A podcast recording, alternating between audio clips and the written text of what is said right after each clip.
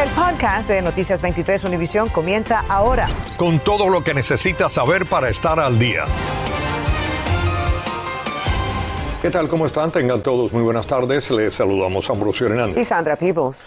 La policía de Miami-Dade arrestó a una segunda persona por delitos contra el medio ambiente que quedaron captados en cámara. Las imágenes se hicieron virales y muestran un yate con globos que son lanzados al agua de la Bahía Biscayne.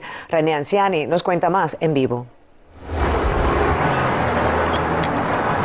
Sandra Ambrosio, buenas tardes. Y bueno, todos hemos visto estas imágenes en las redes sociales. Nosotros no nos hemos despegado de aquí, de la cárcel de TGK, esperando a ver si esta mujer sale en libertad y ver cuál es su primera reacción. Por lo pronto, el informe del arresto dice que aparentemente ella confesó haber lanzado estos globos en compañía del hombre que también fue arrestado ayer y aparentemente también del capitán de la embarcación. Se trata de Martina Gaspos, de 26 años, quien fue arrestada este jueves alrededor de las 11 de la noche en conexión con el famoso caso de los globos que fueron lanzados al mar en la Marina Bay Shore Landing en Coconut Grove. Los plásticos son supremamente contaminantes para la vida marina y tienen un impacto directo sobre todo en las tortugas, en las aves marinas, que, que son animales que los confunden por, por aguamalas, por los llamados jellyfish. Se los terminan comiendo y estos plásticos terminan bloqueando sus sistemas digestivos. Ya este jueves la policía había anunciado el arresto de David Sebastián Torres Bocanegra de 29 años por participar en el incidente y a quien además le habrían puesto una multa de 2.500 dólares.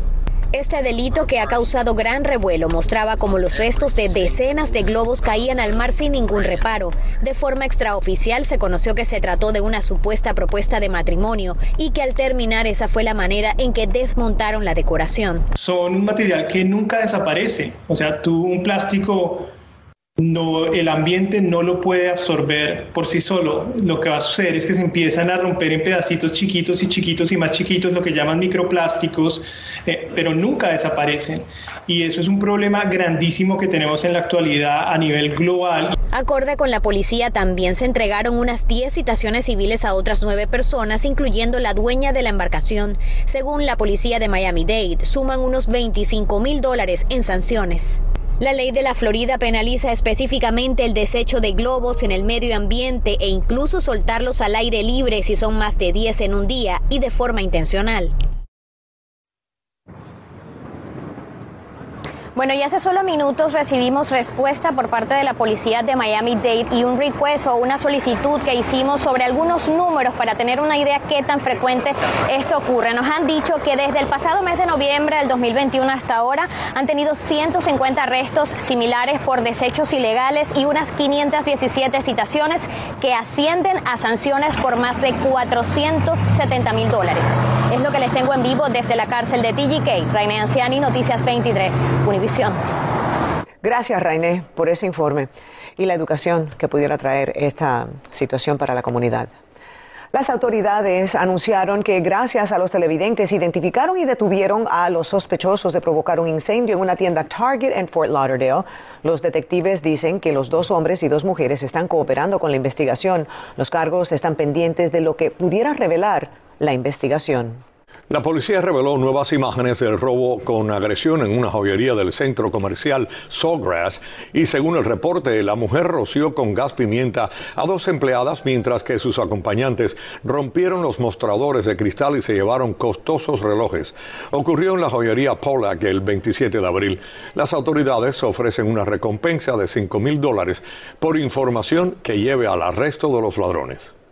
Las autoridades buscan a un hombre que robó dos armas de fuego de una casa de empeños en North Lauderdale. El hecho quedó captado en una cámara de vigilancia y muestra al sujeto ocultando dentro de sus pantalones las armas valoradas en más de mil dólares. La policía ofrece una recompensa de cinco mil dólares por cualquier información que conduzca a su arresto. Un hombre murió esta mañana cuando la camioneta que conducía chocó contra un camión de carga de Amazon en la salida de la carretera estatal 924 o no, 924 Gratigny al oeste del Palmetto en el noroeste de Miami-Dade. Según el reporte, el hombre conducía en dirección contraria. El chofer del camión no sufrió heridas y permaneció en la escena. Algunos dueños de apartamentos del Champlain Tower Sur que sobrevivieron el colapso del edificio reclaman haber quedado fuera del grupo que recibirá más de mil millones de dólares. María Alesia Sosa habló con ellos y nos explica.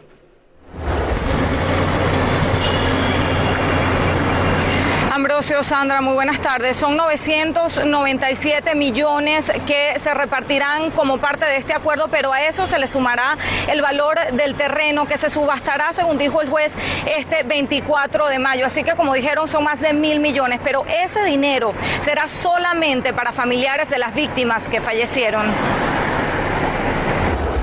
La noticia sorprendió hasta el juez del caso, casi mil millones de dólares para compensar a familiares de las 98 víctimas mortales de Surfside. Nuestra familia, nuestros amigos nos han mandado mensajes, nos han felicitado y nosotros decimos, pero ¿de qué nos están felicitando? Pero más se sorprendieron quienes perdieron sus apartamentos cuando supieron que están fuera de ese acuerdo. ¿Cómo van a hacer una diferencia tan grande?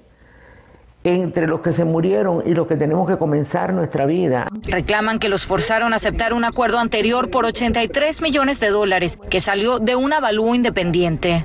Y nos dijeron que si nosotros no aceptábamos ese acuerdo, que es menos del, del 40% del valor de nuestros apartamentos, nosotros podíamos quedarnos en cero o menos que cero. Ahora recibirán en promedio entre 400 y 600 mil dólares. Esa cifra que nos quieren dar no nos alcanza ni para comprarnos una casita en un lugar de los barrios más deprimidos de Miami. Ninguno de nosotros queremos lucrar con el dinero de sangre ni de esas víctimas. Nosotros lo que estamos pidiendo es el valor de nuestra tierra. Uno de los abogados que consiguió el acuerdo millonario asegura que es justo. Lo sentimos por todos, pero seamos realistas. No puede ponerse un precio a perder un hijo, pero sí puede ponerse un precio a un apartamento. Nos hacen sentir como que los que sobrevivimos eh, eh, cometimos un delito en, en quedar vivo el avalúo que se hizo fue independiente. Ellos aceptaron los 83 millones. Además, eso los libra de cualquier responsabilidad de negligencia. Por su parte, los sobrevivientes reconocen el dolor por las vidas que se perdieron, pero piden más comprensión. Que use la empatía y que se dé cuenta que todos los que sobrevivimos somos de la tercera edad que todos los que sobrevivimos no tenemos los 20 años que teníamos cuando llegamos de Cuba. ¿Quién nos va a dar trabajo? Esto nos costó a nosotros años de sacrificio trabajando en el frío.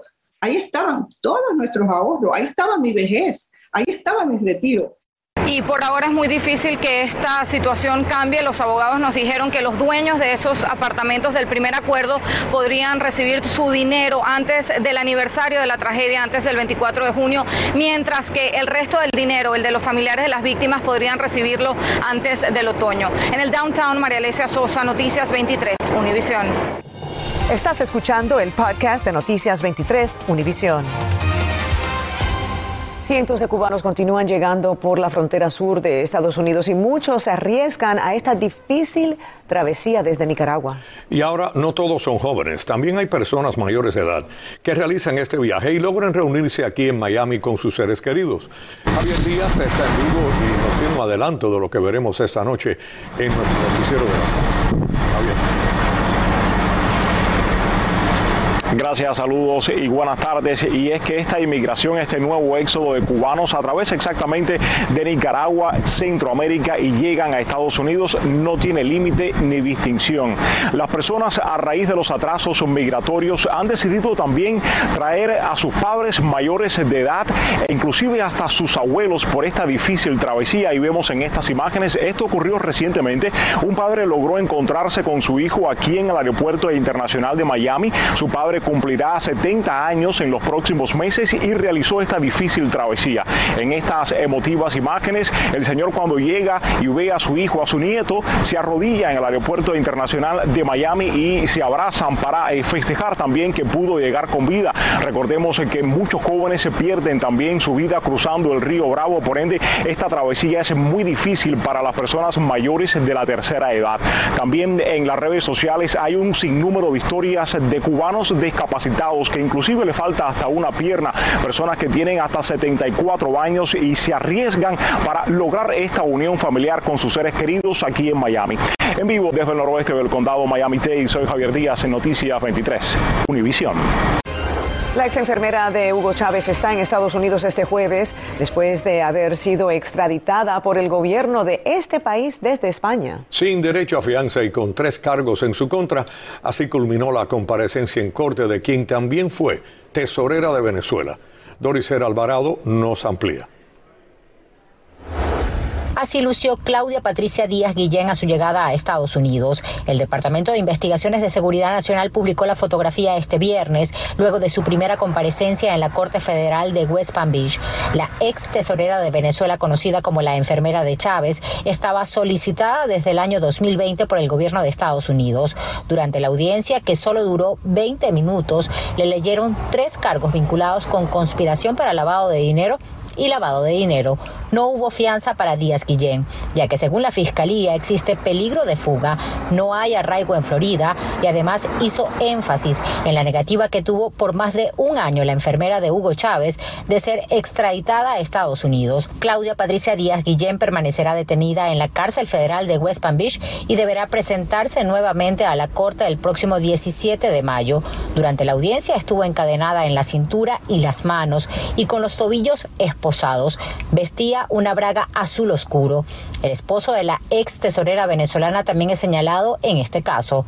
Desde West Palm Beach, Doricer Alvarado, Noticias 23, Univisión. Mira cómo está todo el mundo aquí, mira. Loco, porque la lancha nada más se acerca para todo. Lo que le va a brincar es lo que le va a brincar. Una embarcación procedente de Estados Unidos llegó a una playa de Cuba y causó un gran revuelo entre los bañistas. El curioso hecho ocurrió en la playa la Boca en Puerto Padre, Las Tunas, y fue captado por un residente del lugar con su teléfono celular. En los videos se ve el alboroto ante la llegada de la embarcación, un catamarán que traía a bordo a una pareja. Uno de ellos conversó con algunos de los curiosos que se acercaron hasta que llegó un policía y ordenó desalojar el sitio e impidió seguir filmando. La Guardia Costera repatrió hoy a 86 cubanos detenidos en siete interdicciones en los Cayos de la Florida. Desde el primero de octubre, el Servicio de Guardacostas ha interceptado a 1.779 cubanos, comparado con solo 838 que interceptó en todo el año fiscal 2021. La Comisión de Conservación de Pesca y Vida Silvestre de la Florida está investigando la muerte de una ballena macho adulta y una cría recién nacida que se separó de su madre hace solo cuatro meses.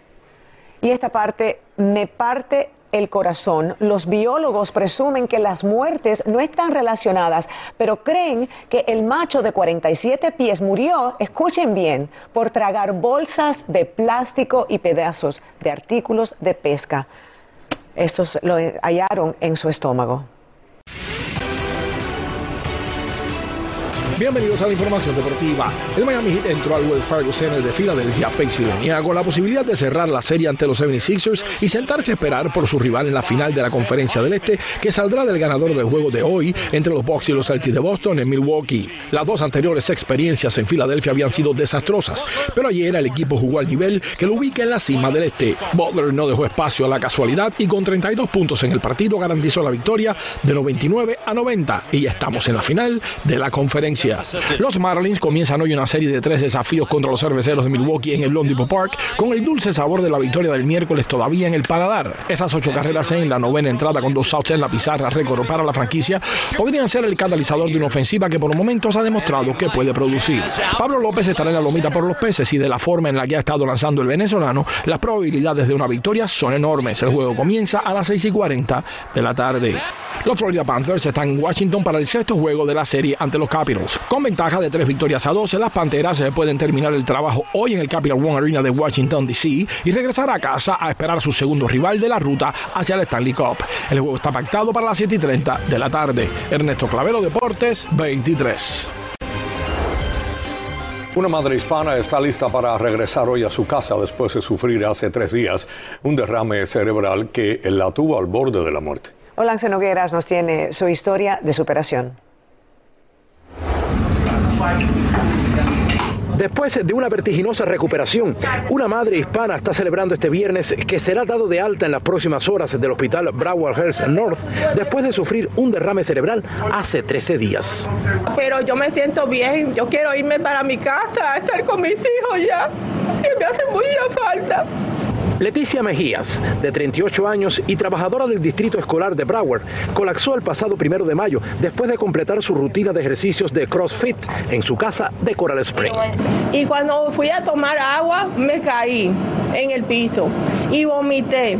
Lo único que yo había tomado ese día era proteína, eh, proteína con agua. ¿Sentías que estabas muy cansada? No, no, no me sentía muy cansada ni nada, yo estaba normal. Un llamado de su hijo al servicio de emergencia 911 salvó su vida. Mi hijo fue un verdadero héroe.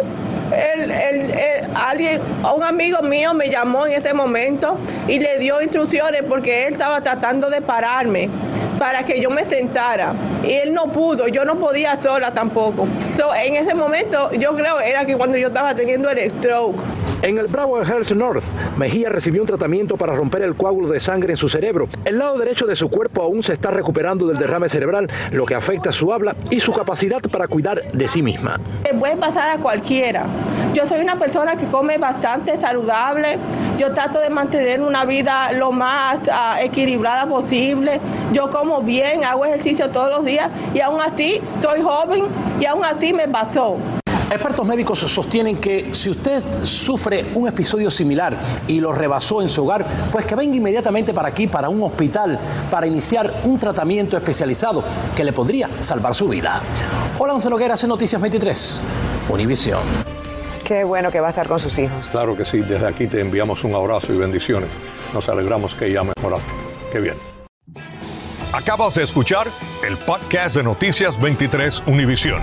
Puedes descubrir lo mejor de los podcasts de Univisión en la aplicación de Euforia o en univision.com diagonal podcasts.